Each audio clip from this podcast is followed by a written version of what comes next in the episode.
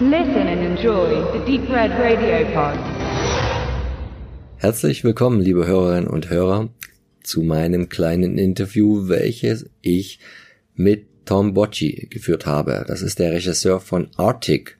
Dieser wiederum lief als Europapremiere auf dem diesjährigen Hardline Filmfestival und ich hatte die Chance, im Zuge des Media Days mit Tom zu sprechen. Dort ist wie immer Zeitplan recht straff gepackt und so habe ich mich dann auch auf so die quasi die Essentials zum Film beschränkt. Wir haben also ein schönes, kompaktes, kleines 10 Minuten Interview gemacht, was ich aber gern auch an anderer Stelle in Zukunft mal vertiefen würde, weil der Tom ist ein interessanter Mann mit einer interessanten Vita und wir hatten auch viele Gespräche. Wir haben zusammen gegessen, wie ihr auch schon im Tagespodcast gehört habt und er hat halt viel erzählt, äh, auch über sein Leben fernab des Films als als als quasi auch Einwanderer in die USA über die politischen Verhältnisse alles alles was eigentlich gar nicht so richtig jetzt zu Arctic passt deswegen halt unser kleines Interview und später vielleicht, wenn wir die Chance und die Zeit haben, per Skype da noch was zu machen, irgendwann mal mehr. Arctic an sich ist ein Film, bei dem ich erst ein bisschen skeptisch war, ob der mir gefallen würde, weil es geht ja schon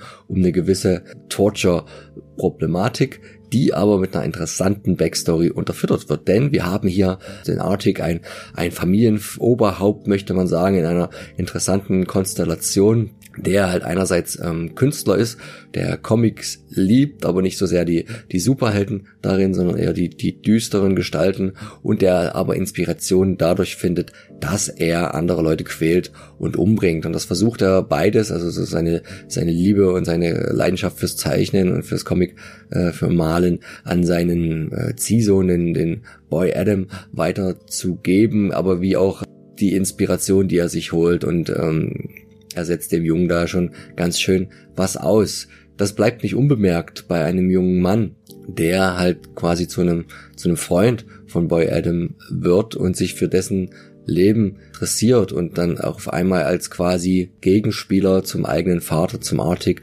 erwächst, der das sich natürlich nicht gefallen lassen kann, dass sich hier jemand in das von ihm erdachte Familienleben einmischt. Und da entspinnt sich ein interessantes Duell, was natürlich nicht ohne grafische Gewalt auskommt, aber am Ende doch ein bisschen anders ist als so der 0815 ähm, Torture Porn. Ein bisschen anders auch in dem Sinne, als dass der Tom Bocci hier einen ganz speziellen, alten, grobkörnigen Look gewählt hat. Hier vollkommen auf Grindhouse macht, das mit den Sehgewohnheiten bricht, die man heutzutage eher so gewohnt ist. Ich aber sehr spannend fand von der Art der Visualisierung, die hier gewählt worden ist. Nochmal an dieser Stelle, thanks Tom for having us. Also vielen Dank Tom für dieses Interview und viel Spaß euch damit, es zu hören.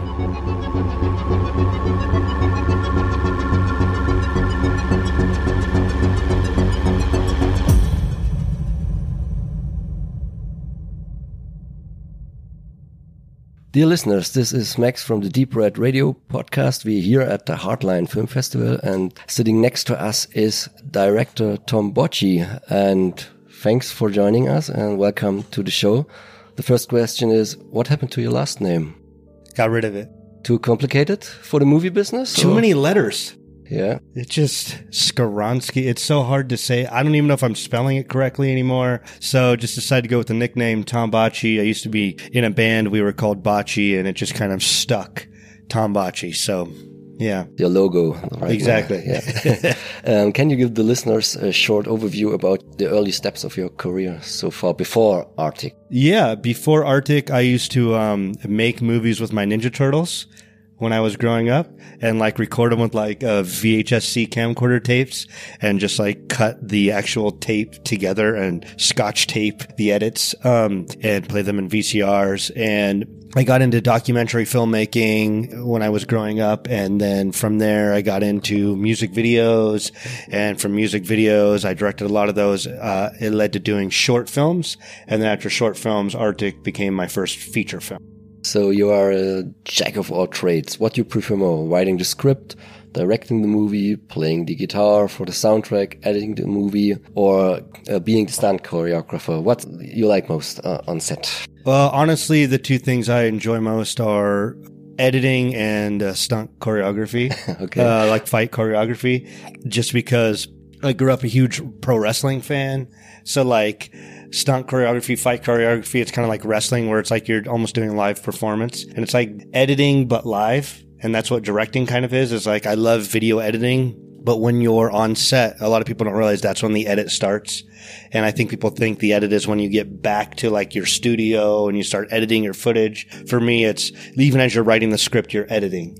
That's that's a physical part of actual film editing, and so uh, fight choreography is kind of like doing that live. You know, you're seeing what works, and and I would love to do more of that. That's not my number one passion, but I just if I'm doing a film, I would love to be involved with more more of that side of things. Okay, and at the Q and A, you described your first feature film Artik as an anti-comic movie. So are you, you are a comic fan, but are you this bored with the DC and the Marvel films, the, the recent, you decided to go in another direction? Not a yeah, superhero, but a super villain. Yeah, I think they're all trash and they have so much money. Um, they have so much support. Why do you, why continue to give them money? I just feel like, um, the you know, a, a, lot of people think that when one area of film is doing great, that all areas of film benefit. And I don't necessarily believe that that's true. I think there's one area of film right now that's monopolizing the rest of the industry. And unfortunately, unless you are part of that spectrum, you are actually giving less opportunities. And for me, I feel like right now the best thing in film is to give and open up as many opportunities to all types of filmmakers. And so Artik was a unique experience and that it was exactly the opposite of that type of film. And um, that's what I wanted to do is almost not necessarily insult that audience, but just go against the grain to everything that they're used to. Yeah. So the main character of your movie, Artik, is not a, the positive superhero, but a comic artist and a torture-loving serial killer with a strange understanding of family. I would summarize this. And you told us, the audience, uh, that uh, you got inspired for the character by your father. Is it? Uh yeah, that's, that's true. That's true. My dad used to speak very, he was very strict and he used to speak in a very slow tone. But a lot of people think that when you speak slow, you're not intelligent. And the thing with my dad is he was extremely intelligent, extremely calculating. And I always thought that'd be interesting as a character who's trying to get into the mind of somebody's head, like uh, into the mind of a victim. And so that's kind of how I based Artik is he makes the conversation come to him and I thought that was more interesting than someone just kind of spouting off exposition in a scene. Instead, he's almost like making you realize you're being tortured or making you realize you're going through something far more intense than you thought you might be going through. And, uh, yeah, that's all based on my dad. That's true. And you, you trained the actor Jerry G. Angelo to, he's a bear of a man to speak um, a little bit deeper, darker like your father. So it was a, a long voice training for, for him. yeah, we worked together for about a month and a half before shooting the film. Jerry has a normal, happy voice. He's a happy person. Um, he loves life. And so what I wanted to do was get him to completely transform for a role. He is someone who I felt deserved a lot of opportunity and wasn't being given opportunity. So I said, Hey, well, we have to do something completely different for you. We have to try as hard as we can to make you somebody else, you know? And he really wanted to try to do a challenge like that as an actor where he could work more like a Daniel Day Lewis or something like that instead of just essentially playing a version of himself. He wanted to completely be a chameleon and and change entirely. And so part of that was taking his voice from sounding normal and high pitched and happy to very low and and almost like this weird accent that felt familiar, but like you couldn't discern where it's from. You just know he's from the woods or farms or something, but you don't know where. And so I just wanted to give it a bunch of unique tones to that character, and the voice was one of those things. Um, you told the audience one of your favorite graphic novels is the Knightfall saga from Batman. Is Artik uh, your bane because of the physics? Were very could could be. Maybe maybe subconsciously. Yeah. Yeah uh, could be. Yeah I did love that series. I also there's another comic I forgot to mention that's a newer comic and it's called Postal and I feel like people should check that out if they get a chance. It's very, very interesting, different type of comic book. Um, but yeah, uh, he could be. I, I do miss that era of comics where bad things happened because that's kind of comic books have been safe for a long time. And even when I was growing up, they were safe until that one era hit where due to marketing, they were trying to really, you know, kill off these very well known characters. So, 80s and 90s was it? uh, it was like mid mid nineties. Uh, yeah. yeah, Spawn and all yeah, the- Spawn, the uh, Dark Dark. Horse had Yeah. started, and so people were DC and Marvel were trying to compete with the advent of Dark Horse, and so they were, you know, looking at um, there was the death of Superman, there was uh, Knightfall with with Batman, and that era of comic books I feel like has long passed, and it's too bad because I thought that was a very interesting time frame. Yeah, coming back to the movie, uh, in Artik, the main character wants to pass his drawing and his torturing skills to his son or, or, boy Adam. And how was working with these young actors in such a graphic, violent kind of movie? I, I always think it's very hard. You told us it's good to have the mother in the project too. It helps. Uh, Uh, well, here's the thing, and this may sound a little funny, but it's the truth. Working with the with all the kid actors was um, fine for me, but one of the reasons is because I had lots of sugar on set, and so um, if you they say working with animals and working with kids is the most challenging, but the truth is. Hey, if you have enough treats for an animal, you could probably get that animal to do what you want. And if you have enough sugar on set, hey, just make the kids work for it. There you go. That's the trick.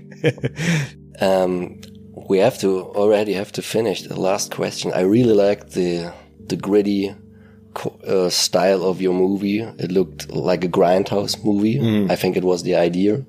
Also the the final credits and. But you you told us is what it was not shot on analog material. You shot it on digital and then you destroyed it. yes.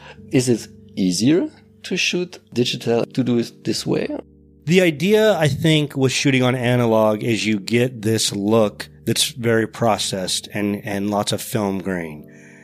But when you shoot digital, the idea is you have options. So maybe if that technique didn't work, you could go back to a more clean look. But for me, what I realized is when you shoot digital and you want to go for an analog look, you could actually push it even further because that digital film does not break down as easily. So you have to work harder to get it to look like it's broken down. And then you could keep pushing and pushing and pushing and pushing and the footage overall never degrades. Like your, your actual files on your card, your card's not going to break necessarily. Um, so I found it a lot more fun. I found it a lot more of a challenge. And also, I found that I actually had far more options in terms of taking it further than I could with analog. So that's why we did it that way. Thanks, Tom, for joining us. Uh, enjoy the last days of the festival and your stay in Germany. We are looking for next movies to come from yours and another uh, conversations without the microphone. Thanks for having us. And thank you for having me.